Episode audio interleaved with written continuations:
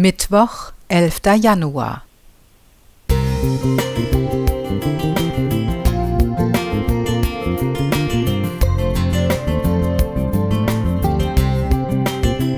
Ein kleiner Lichtblick für den Tag.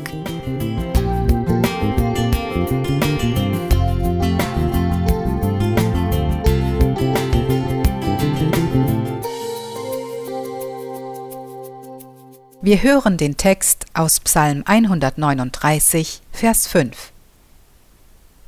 Von allen Seiten umgibst du mich und hältst deine Hand über mir. Als junge Lehrerin gab ich dem Sohn einer befreundeten Kollegin Nachhilfe in Französisch. Nach der Stunde ergaben sich regelmäßig Gespräche. Einmal fragte mich mein Schüler Glaubst du, dass Gott mich auch auf der Toilette sehen kann? Der Gedanke daran bereitete ihm offensichtlich Probleme. Zwar mag diese Frage kindlich erscheinen, jedoch fehlt es ihr auf keinen Fall an Tiefe. Es geht bei dieser Frage darum, welchen Eindruck die Allgegenwärtigkeit und Allwissenheit Gottes bei uns hinterlässt. Ist es uns unangenehm oder empfinden wir dadurch Sicherheit? David gehört gewiss zur letzteren Gruppe. In Psalm 139 beschreibt er, wie Gott sich immer in seiner Nähe aufhält und alles, was über seine Lippen kommt, gut hört und versteht.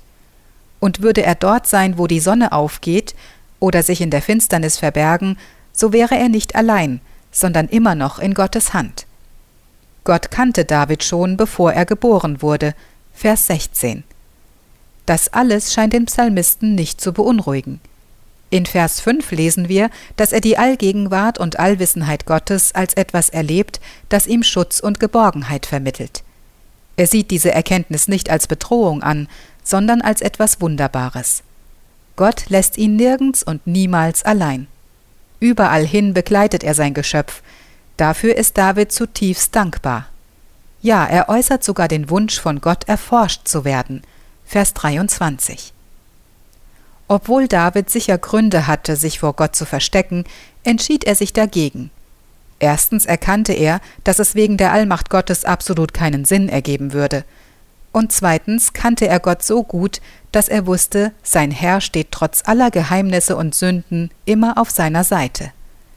Einem Gott, der alles über uns weiß, uns bis in unser Innerstes kennt und trotzdem unser Bestes will, können wir uns getrost anvertrauen denn er kann uns auf ewigem Wege leiten.